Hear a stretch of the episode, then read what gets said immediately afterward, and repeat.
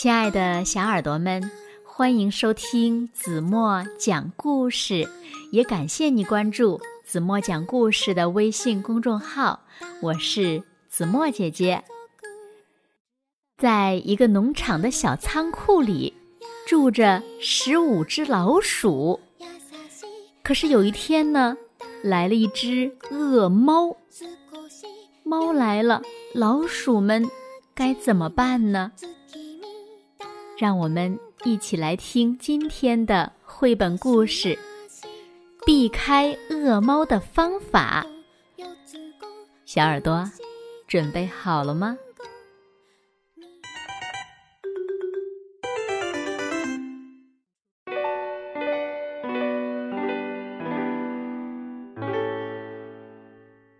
在农场一角的小仓库里。住着十五只老鼠。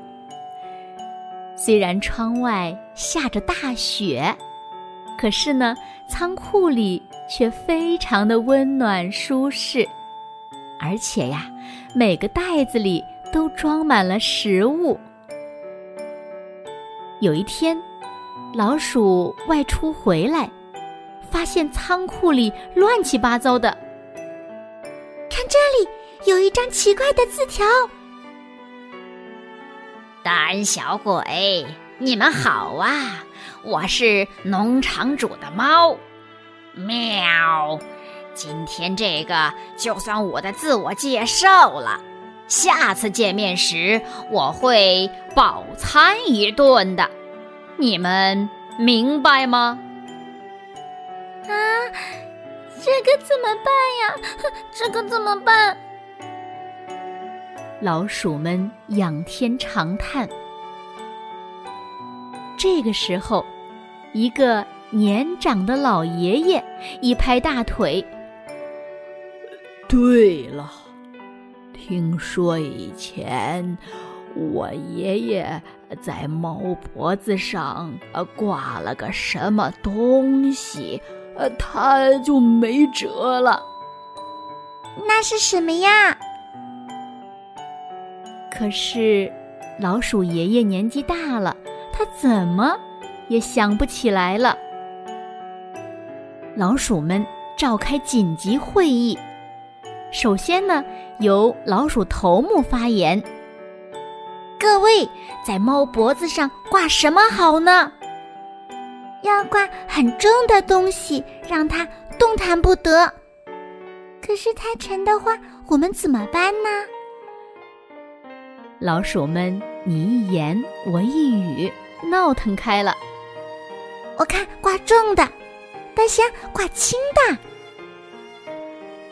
老鼠头目想了一个好办法，可以让他们不再争吵，继续开会。嗯，我们来站队吧。同意挂重东西的站在锁头这边。同意。挂轻东西的站在羽毛这边。十五只老鼠迅速的分成两队。啊，我看看，羽毛这队比较长，那么我们决定挂轻的东西。那么轻的东西中选什么挂上呢？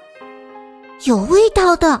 因为我们嗅觉灵敏，闪闪发光的，漆黑的夜里也可以看见的。有声音的也不错哦，要是猫走到附近，可以马上就知道了呢。这次，老鼠们又忙活了一阵子，才站好队。老鼠头目实在是看不下去了，就搬出了丽人。他说：“把丽人放在你们要选择的物品前边。”接着，十五只老鼠蜂拥而上，摆好了丽人。这边丽人最多，所以挂有声响的东西。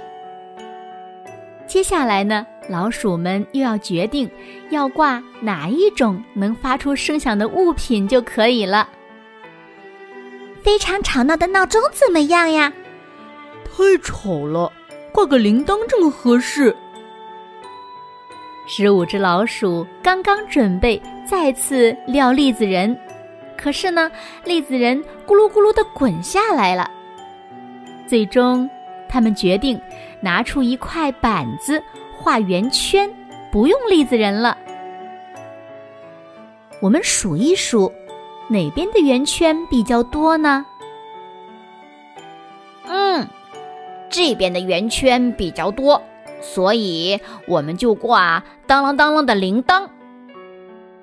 那么，谁来给猫挂上铃铛呢？老鼠们突然安静了，谁敢在那只恶猫的脖子上挂铃铛啊？忽然，十五只老鼠统一了意见，让女主人给猫挂上。嗯。对，女主人，女主人，女主人。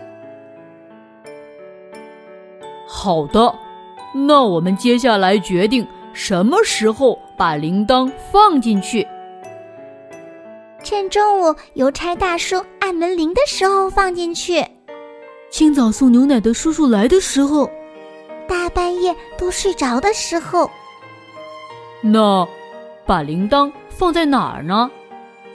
放在猫的餐盘里怎么样？被它发现了怎么办呢？轻轻的放在门口就走吧。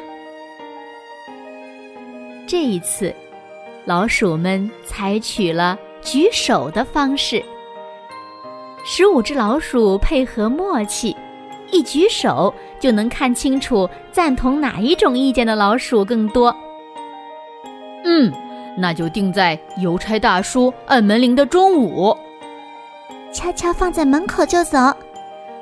那么会议就此结束。哇塞，结束了，结束了，结束了！老鼠们弄来了铃铛，并精心的包装起来。第二天中午，农场主人家的门铃响起。女主人一开门，看到了脚边的礼盒。哦，给聪颖帅气的猫咪！哎呦，猫咪，给你的礼物哦！女主人一边说，一边打开了礼物。哇哦，是漂亮的铃铛，喜欢吗？女主人把铃铛挂在了猫的脖子上，猫。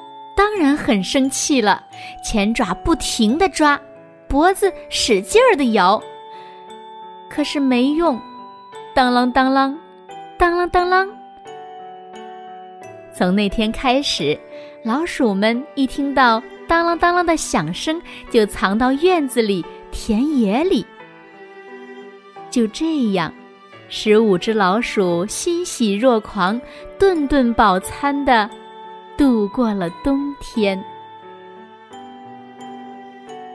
好了，亲爱的小耳朵们，今天的故事呀，子墨就为大家讲到这里了。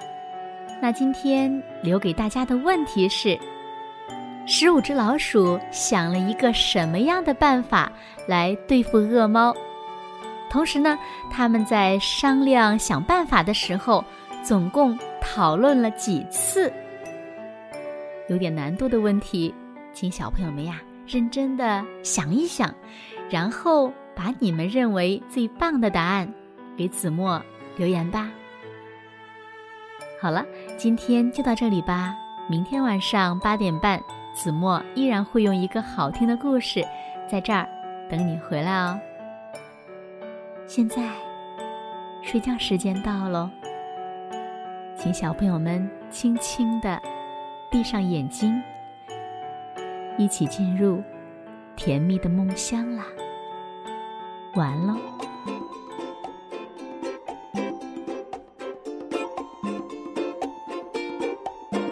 你说一起学猫叫，天天喵喵喵喵喵。我说你敢学猪叫，哎呦！看你体重在狂飙，